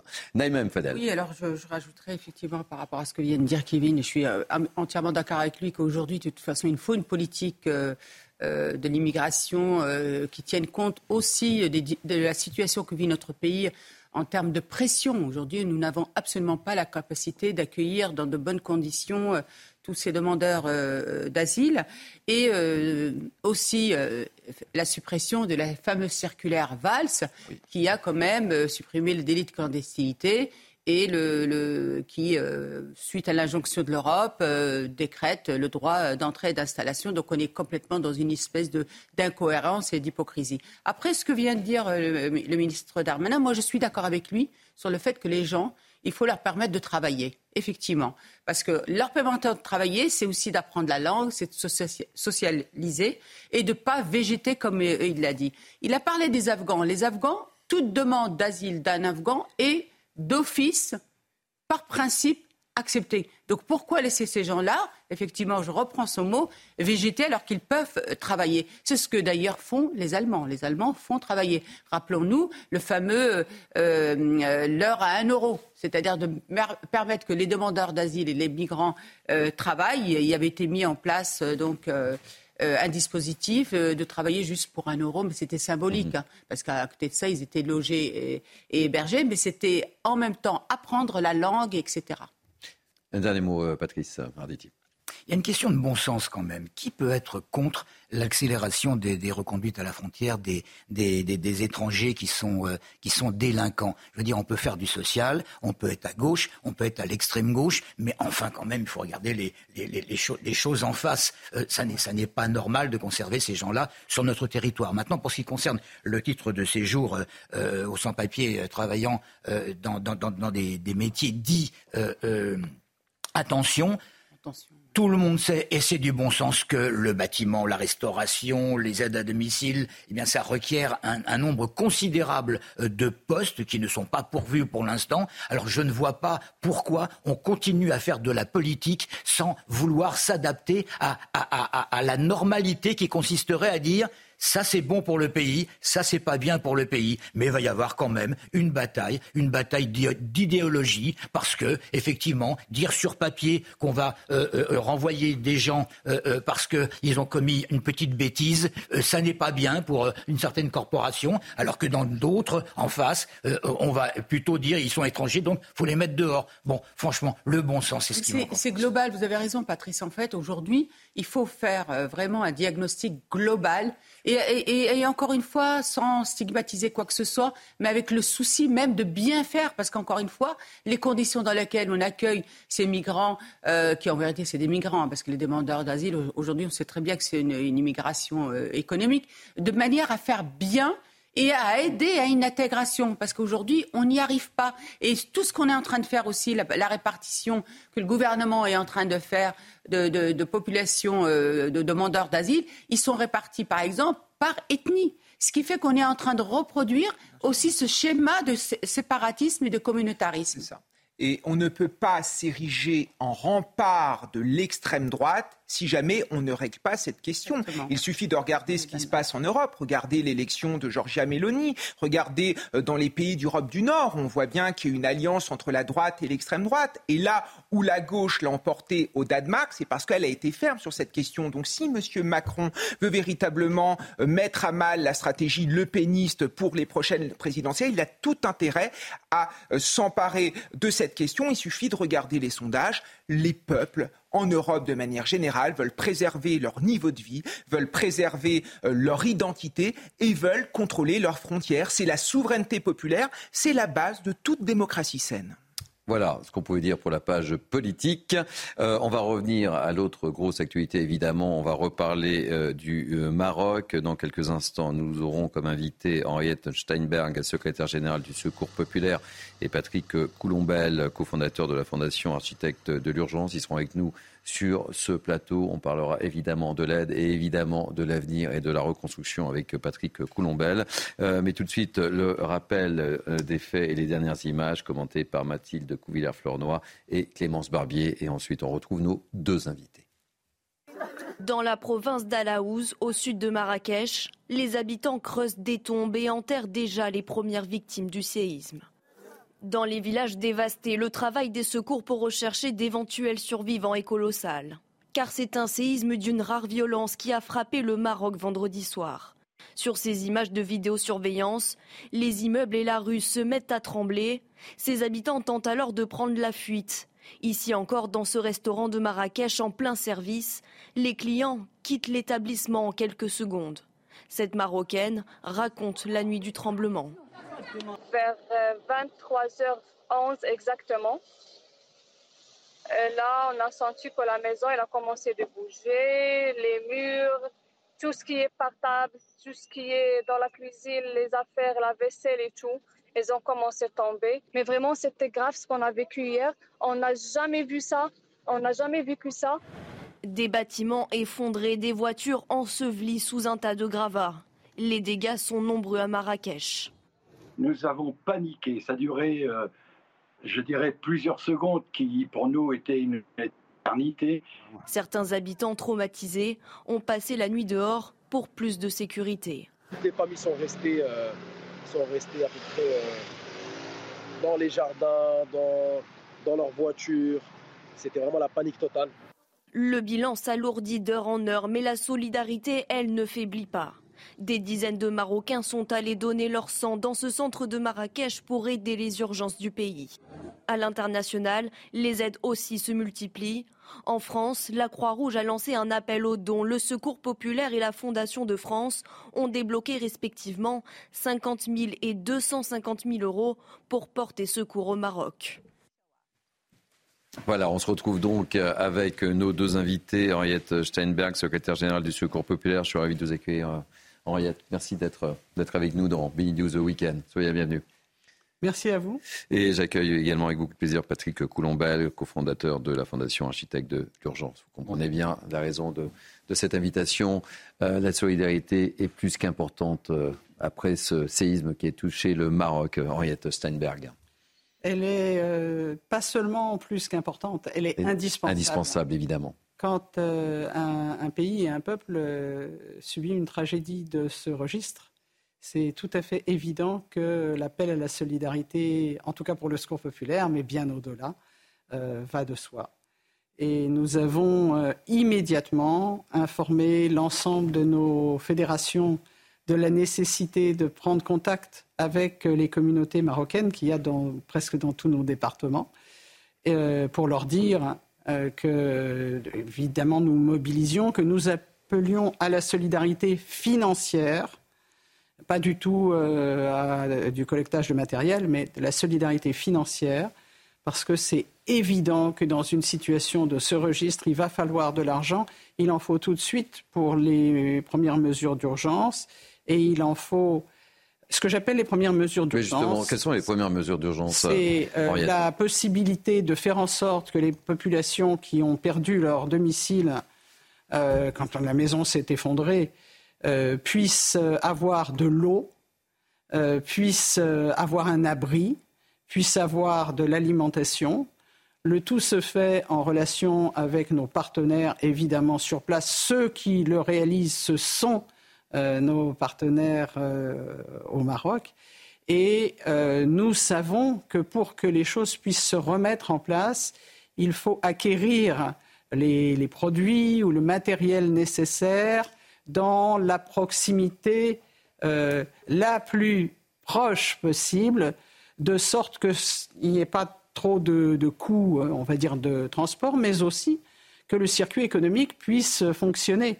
Et donc c'est pour cela que nous demandons de l'argent, et cet argent va nous permettre, euh, avec nos amis sur place, d'aider, notamment dans les régions de montagne. Euh, là où les villages euh, étaient, euh, ceux qui ont été rasés par le tremblement de terre, étaient de toute façon des villages de personnes qui étaient pauvres. Mhm. Et donc dont les conditions de vie étaient déjà fragiles et qui se sont effondrées. Donc il y a à la fois le fait d'avoir de nouveau des abris, d'avoir de nouveau de l'eau, d'avoir de nouveau de la lumière, de pouvoir de nouveau avoir du bétail, de pouvoir de nouveau reconstruire et cultiver. Alors cela peut paraître évident euh, à tout le monde, mais nous savons que cette évidence-là coûte. Et pour ce faire, euh, c'est ce qui fait que le Secours populaire a lancé un appel à la solidarité financière. Quelles sont les premières informations euh, qui vous sont remontées depuis ce séisme avec vos équipes qui sont déjà sur place ou vos antennes? Euh, nous n'avons pas d'équipe sur place. Ce sont les Marocains qui sont sur mais place. en fait, euh, avec mais, antennes, quoi. Mais nous, nous, savons euh, ce qu'il en est des situations parce que nous avons. Enfin, malheureusement, le Maroc a déjà rencontré des tremblements de terre.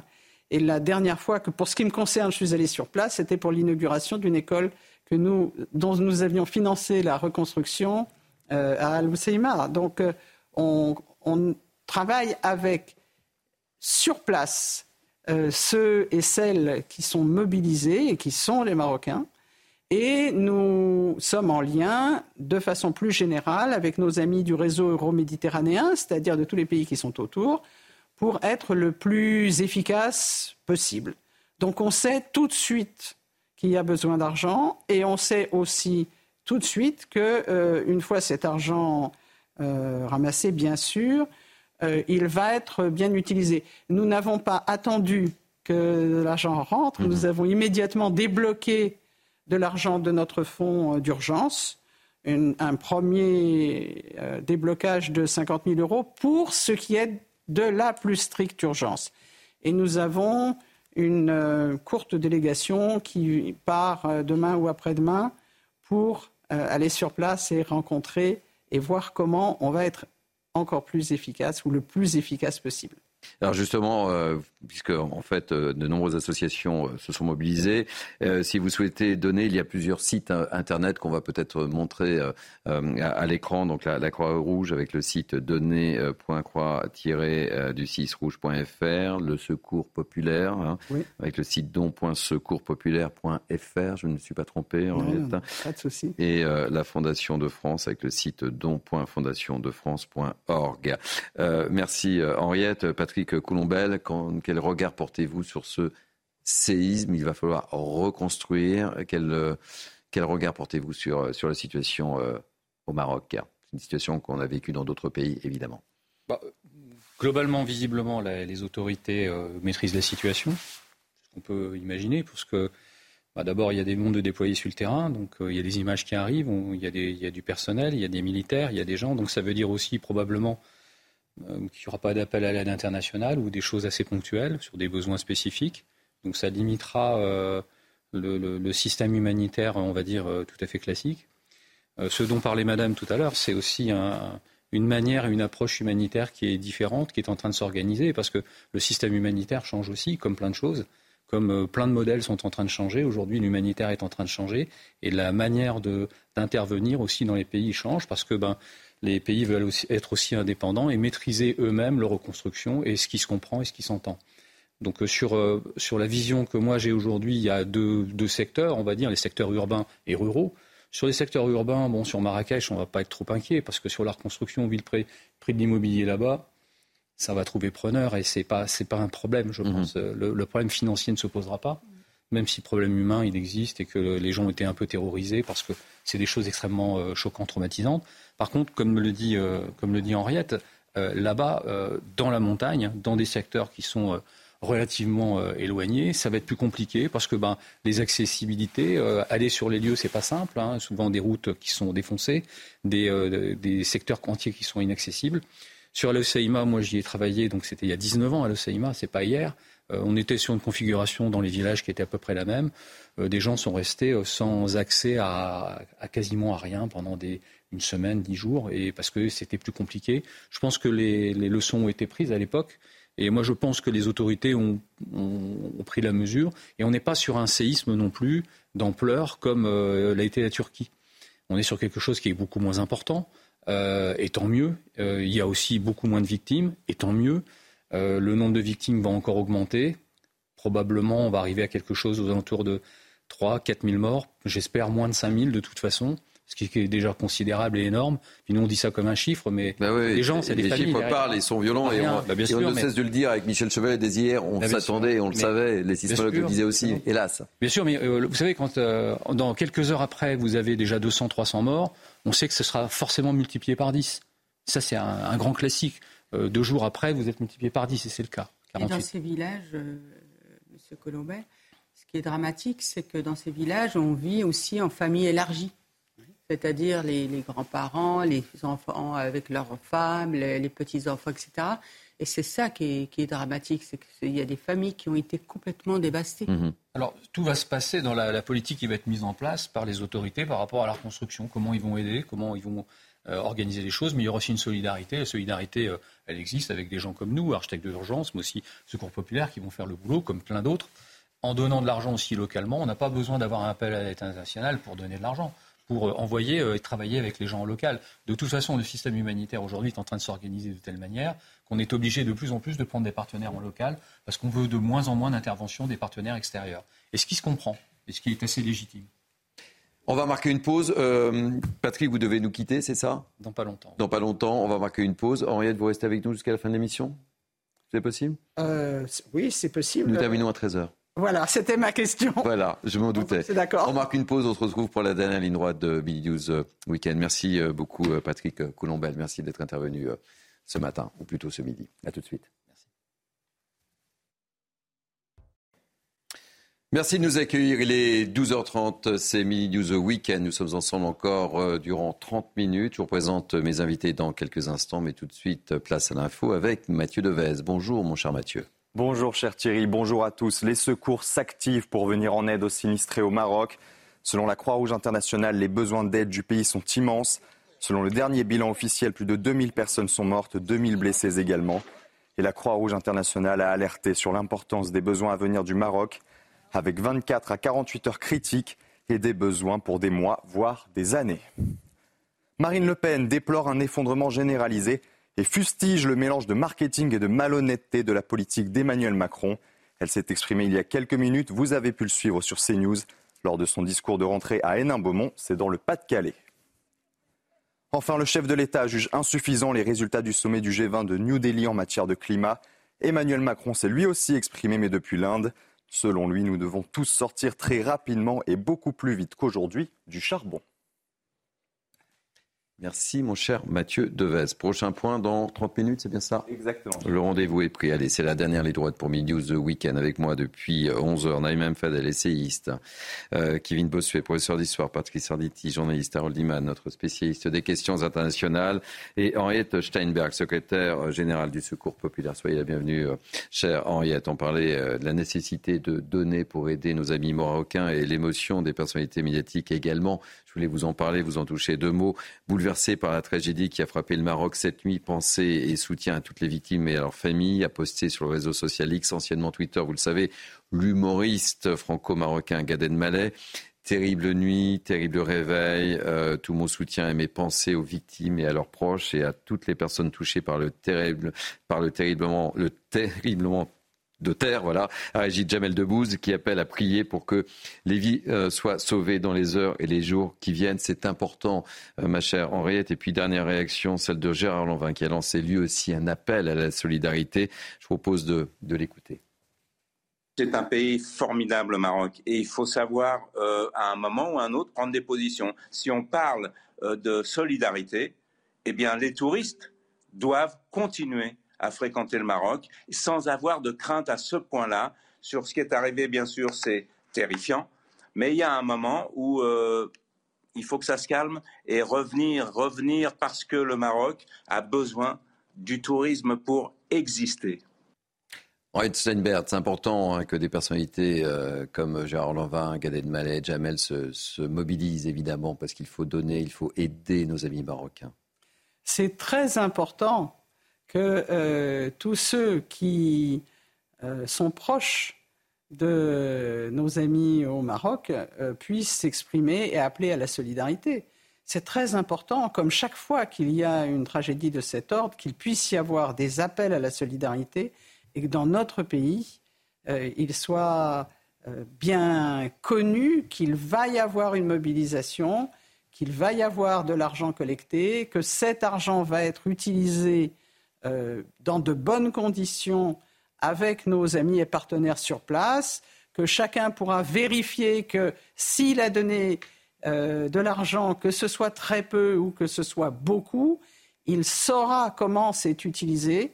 Et le fait de savoir qu'il y a un rendu compte, c'est pas seulement important pour la puissance publique, c'est important tout court pour que les personnes sachent que l'argent qu'elle verse va aller directement à la solidarité et que cela va se faire sur la base des besoins exprimés par nos amis et partenaires sur place et qu'il va être utilisé essentiellement sur place ou dans les environs proches pour que euh, l'ensemble du dispositif économique ne soit pas bloqué par des arrivées qui viennent d'ailleurs et qui ne correspondent pas nécessairement aux besoins.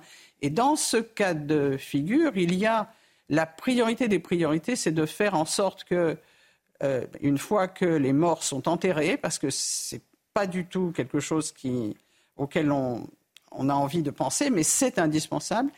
Et euh, il faut que les personnes aient accès à de l'eau potable, eh et que donc des dispositifs soient mis en place pour qu'ils aient de l'eau potable. Dans le passé, c'était difficile. Aujourd'hui, c'est beaucoup plus facile puisqu'il existe des moyens simples et peu coûteux d'installer des dispositifs sur des bonbonnes et de faire que, au sortir de cette bonbonne, l'eau soit potable. Donc nous, on a mis ça en place au Secours populaire euh, depuis euh, le, tsunami. On a appris à cette occasion. Le matériel est produit euh, notamment aux Philippines. Il n'y a pas de difficulté pour faire et il faut rétablir les réseaux d'eau et que l'eau. Et l'eau est primordiale hein, dans ce genre de ah, situation, on le sait. Hein. Euh, Patrice, vous souhaitez réagir et jouer qu'on rediffuse à nouveau, évidemment, parce que c'est important, les différentes euh, adresses, Croix-Rouge, Secours Populaire, Fondation de France, si vous les donnez en, on est là aussi pour ça. On est là et toutes les équipes de, de, de CNews sont là et sont mobilisées, évidemment. Euh, Patrice Arditi. C'est important ce que vient de dire Mme Steinberg sur ce dispositif-là qui ne coûte que 30 30 euros, une trentaine d'euros, et qui permet effectivement euh, tout de suite, tout de suite de, filtrer toutes les, les impuretés de, l'eau. C'est absolument euh, euh, génial. Maintenant, Madame Steinberg, je, voudrais vous poser une, question qui me, qui me, titille depuis, depuis des années. Il y a énormément, vous êtes de Secours Populaire, il y a énormément d'organismes, des ONG qui viennent évidemment et heureusement, et heureusement aider les, les, pays en, péril. Mais alors comment ça se passe? Est-ce qu'il y a une concertation entre vous tous, entre tous les organismes pour savoir, pour savoir si on va pas trop envoyer de, de couverture euh, ou, de ou de ou d'eau potable d'ailleurs ou, simplement de, l'argent? J'ai cette idée que euh, euh, si, tout le monde envoie des couvertures à un endroit, d'ailleurs il fait très très très très chaud, alors qu'ils n'ont besoin, ils n'ont besoin que, enfin, ils ont besoin de tentes, ils ont besoin de manger, ça, ça, ça, peut quand même fausser le processus. Alors, il y a deux aspects à votre question. le premier aspect, c'est en ce qui concerne le secours populaire, euh, nous n'envoyons pas de couverture. Euh, tout simplement. Une euh, oui, mais nous n'envoyons pas non plus des vêtements qu'on aurait récupérés dans des conditions diverses et variées. Non. pas du tout. Et nous avons des expériences d'arrivée de matériel dans différents lieux où bien, c'eût été préférable que ça ne quitte pas les endroits euh, dont ils ont été sortis. Donc ça, c'est la première des choses. Ensuite, euh, la question de la concertation. Euh, le, secours populaire travaille avec ses partenaires sur place. Il se concerte avec ses partenaires sur place. Et en, France, il y a beaucoup de gens qui font plein de choses et des choses très bien. et, ils peuvent continuer de les faire très bien. Mais nous, euh, notre dispositif et nos dispositions, nous sommes une association strictement indépendante qui ne dépend de personne et qui n'envisage pas de dépendre de quiconque. Et donc, toutes nos décisions sont prises par nos structures, euh, élaborées, construites, votées, etc. Et sur cette base, la nécessité d'intervenir partout dans le monde lorsqu'il y a des drames, c'est une décision euh, statutaire du secours populaire et on l'applique. Sur place, ce sont ceux qui sont en mesure d'agir que nous rencontrons et qui sont euh, très massivement ceux des pays concernés. En France, euh, chacun fait ce qu'il veut, ça c'est son affaire. Mais là-dessus, ce n'est pas du tout notre mode de faire. Nous intervenons sur toute la planète euh, et nous avons des partenaires dans 65 pays sur tous les continents. Priorité au, direct, euh, ma chère euh, Henriette. On va retrouver Daniel avec qui nous étions hier durant cette émission, qui est habitant de Marrakech depuis plus de 20 ans. On voulait prendre de vos nouvelles, Daniel Ouvès. Comment s'est passée cette deuxième nuit? On vous a senti très, effectivement, très touché hier et on comprend aisément. Bonjour, comment allez-vous euh, en ce dimanche matin, Daniel Ouvès, après ce que vous avez vécu? Bonjour à tous. Alors, euh, bien sûr, on se remet euh, tout doucement, péniblement de ce qui s'est passé. Vous n'êtes pas sans savoir que Sa Majesté le Roi a décrété trois jours de deuil national. Tous les drapeaux des bâtiments publics sont en berne. hier, hier soir, tous les bars festifs où toute la jeunesse euh, marocaine, touriste et aussi euh, française ont l'habitude de se rendre un samedi soir, étaient fermés. Toutes les festivités sont annulées, ce qui, était, ce qui est un peu normal. Euh, j'ai remarqué aussi, parce que j'étais faire un petit tour hier, hier soir, les gens dorment encore dans leur voiture. Il y a une masse de population qui dorment dans des parcs, dans des endroits, dans des espaces verts. Il y a eu un véritable traumatisme. Euh, les, les, centres de dons de sang sont submergés et c'est très bien, mais on voit que la vie ralentit et vie est au ralenti. On sent peser sur nous cette angoisse, ce, drame que l'on a tous vécu. Mais je voudrais, avant de, de terminer, je voudrais dire que pour faire un don, bien sûr, les dons sont toujours les bienvenus, mais surtout que le tourisme revienne au Maroc. C'est la base même de la subsistance de, du Maroc. Le Maroc vit aussi grâce au tourisme. Ne quittez pas le Maroc. Il y a eu ce drame, certes, mais ça s'est produit. On est devant le fait accompli, mais ne quittez pas le Maroc. C'est ce que je voulais dire en priorité. Merci Daniel. Merci beaucoup Daniel Ouvès et en restant en contact et, évidemment et, et c'est important effectivement le message est important puisque le tourisme occupe une place importante dans la vie économique oui, du Maroc. Du PIB. Merci beaucoup Daniel Ouvès, merci en, encore. Merci, euh, au revoir.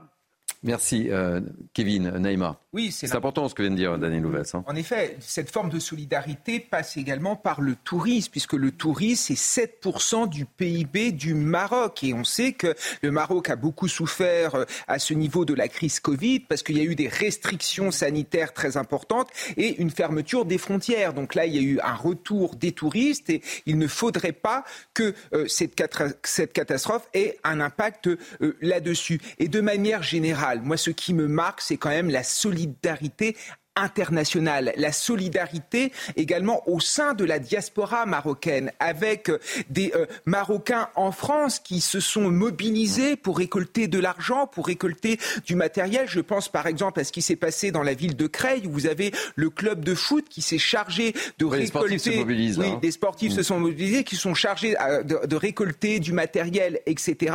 Et face à l'afflux de matériel, on a dû prendre des remorques, etc. Et même au niveau des collectivités locales. Je pense par exemple à la région Corse, je pense par exemple à l'Occitanie ou à la région PACA qui se sont unis pour essayer de débloquer un million d'euros, ou encore à Valérie Pécresse qui dirige la région Île-de-France qui a mis euh, 500 000 euros sur la table. Donc ça, c'est important et voir que finalement, quel que soit le pays dans lequel on est, quand il y a un drame de cette ampleur, qui est une forme de solidarité, moi je trouve ça beau et je retrouve espoir en l'humanité. Euh, Harold, très, très rapidement, euh, on parle d'aide effectivement et ça arrive dans un contexte un petit peu difficile où on on va pas se mentir, la relation entre la France et le Maroc était un petit peu tendue, voire glaciale. Euh, mais on voit que ça a bougé également du côté de l'Algérie. Euh, on l'évoquait tout à l'heure. Alors pour la France et le Maroc, c'était en, passe de s'améliorer. Donc euh, le, roi était venu en France. On imagine qu'il y a eu un contact avec Emmanuel Macron. On n'est pas sûr. Donc euh, on s'attendait à quelque chose de positif. Et l'ambassadeur de France euh, au Maroc, Christophe de Courtier, euh, fait son grand maximum pour rabibocher les deux États. quant à l'Algérie, le Maroc, c'était vraiment beaucoup, beaucoup plus grave, avec une frontière fermée, avec un déplorable incident de frontière, avec des vacanciers marocains qui ont traversé la frontière, ont été mitraillés en pleine mer par les gardes algériens. Enfin, ça, c'est la version que nous avons. Hein. Euh, et, donc, euh, il y avait beaucoup de travail à faire. Mais voilà, l'Algérie a levé l'interdiction de survol de son territoire.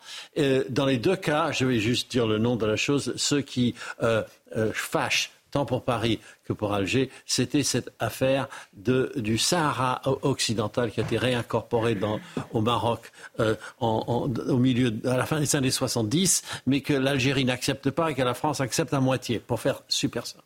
Naïm très rapidement. Ajouter, je remercie Kevin d'avoir souligné effectivement cet élan international et notamment aussi des Marocains du monde, euh, du Canada, des États-Unis, d'Allemagne, d'Israël, où il y a une forte communauté aussi euh, marocaine. Ça n'arrête pas et c'est ça qui est formidable et effectivement qui fait chaud au cœur. Allez, priorité également au direct. Je voulais pas euh, terminer cette émission sans donner la parole aux sapeurs-pompiers de France. Vous savez que c'est important quand il se produit ce, type d'événement. Nous sommes avec Patrick Ergen de la Fédération nationale des sapeurs-pompiers de France. Bonjour, soyez le, le bienvenu Patrick. Euh, pour le moment, il n'y a pas d'envoyés euh, spéciaux de la part des sapeurs-pompiers de France, mais vous êtes dans les starting blocks. C'est-à-dire que le, les, secours sont, dirigés par un pays souverain, qui est le Maroc, naturellement, et euh, les pays sollicitent une aide ou ne la sollicitent pas, ou la sollicitent au moment où ils où l'estiment le plus opportun.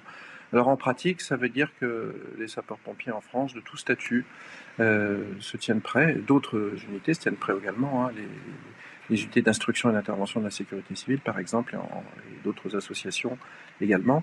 En tout cas, les secours français sont prêts à appuyer les autorités marocaines et, évidemment la population marocaine. Pour l'instant, à ma connaissance, la demande de concours n'a pas encore été transmise. Alors Emmanuel Macron a dit qu'il était effectivement prêt, euh, Harold, hein, je parle sous votre gouverne, évidemment, à, apporter euh, son aide la, plus totale euh, à nos amis marocains. ce, n'est pas encore très bien défini. Il y a des dons qui peuvent passer par le Quai d'Orsay. 2 millions à, midi, il y, a, il y, a, eu comme don. et euh, ce que nous devons espérer, c'est l'envoi de marins-pompiers de Marseille et de gens de la protection civile française qui ont une expertise. Et, puis, bon, j'ajoute, qu'il y aura un contingent turc aussi. Et eux, ils ont une vraie expérience, vu l'horrible tremblement de terre qu'ils ont eu l'année dernière avec 50 000 morts. Patrick euh, Ergen, combien de personnes pouvez-vous mobiliser euh, assez rapidement là Combien de personnes peuvent partir du côté des sapeurs-pompiers de France? Alors, ce, sont plusieurs dizaines, voire plusieurs centaines de personnes qui sont susceptibles d'être engagées, mais je répète, c'est une décision qui, n'appartient pas uniquement à la France. Et qui, la France décidera de, donner suite aux demandes de concours qui seront faites, mais euh, le, format, le volume des secours relève de, vraiment des autorités locales. C'est le cas au Maroc, comme c'est partout le cas. Vous avez cité ce qui s'est passé euh, en Turquie il y a quelques mois. Euh, une, expérience de collaboration internationale a été, vraiment retirée de, ces événements.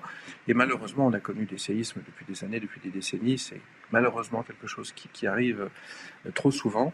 Donc, ce qu'on veut dire, c'est que la France est en mesure d'envoyer des renforts, comme d'autres pays et, elle le fera dès qu'on dès lui donnera un feu vert. On peut aussi dire qu'on euh, n'a pas besoin uniquement de secours, mais qu'on a besoin, et ça a été dit, de, soins primaires, on a besoin d'eau, on a besoin d'accessibilité, on a toute un, une question logistique qui est extrêmement importante, et d'ailleurs euh, les secouristes, les sauveteurs le savent bien, la, logistique fait partie de leur mission, euh, et la mission, elle commence avant qu'on soit au pied, par exemple, de l'immeuble dont on veut extraire des victimes la, mission, elle commence avec toute la logistique. Et ça, c'est très, très important. Et c'est très dimensionnant. Merci beaucoup Patrick Gerdjan d'avoir accepté d'être notre invité. Je rappelle que vous êtes médecin-colonel de la Fédération nationale des sapeurs-pompiers de France. Le mot de la fin avec vous, Henriette Steinberg. Quel message voulez-vous délivrer? Il vous reste quelques secondes. Il est important d'aider et euh, d'apporter des dons à nos amis marocains. Soyez solidaires et sachez que votre solidarité sera bien employée. Merci beaucoup. Je voudrais vous remercier euh, chaleureusement pour cette émission un peu spéciale, Naïma M. Fadel. Je sais que ce, drame vous touche euh, personnellement. Merci. Et je sais que ce n'est pas facile de, témoigner et de, participer. Euh, Kevin Bossuet, merci. Patrice Arditi, merci. Harold, merci pour vos éclairages. Merci, mon cher Patrice, euh, je voudrais remercier également euh, Quentin Rivet euh, qui m'a aidé dans cette émission, Camille Guédon, David Brunet, Anne-Isabelle Tellet. merci beaucoup à Lino Vitesse, à la promotion qui nous a permis d'établir tous ces directs. Merci aux équipes en régie. vous pouvez évidemment revivre cette émission sur notre site cnews.fr. Tout de suite, enquête d'esprit avec Émeric Pourbet. À 14h, n'oubliez pas, on parlait de la rentrée politique de Marine Le Pen que vous avez pu vivre en direct sur notre antenne. Eh bien, il y a une deuxième rentrée politique à ne pas manquer non plus, à partir de 14h, c'est celle d'Éric Zemmour. Vous pourrez vivre ce euh, discours en direct. Et puis ensuite, euh, ben, vous aurez le droit au débrief avec euh, Lionel Rousseau pour 180 minutes. Info, je crois que je n'ai rien oublié. La seule chose, oui, j'ai une grosse pensée pour notre ami. Qui, vous présente Olivier Caronfleck, qui a vécu un drame personnel. Et j'aurai le plaisir de le remplacer. Et j'ai une grosse pensée pour Olivier de Caronfleck, puisque je vous présenterai Punchline tout à l'heure à partir de 17h et j'embrasse très fort Olivier. À tout à l'heure.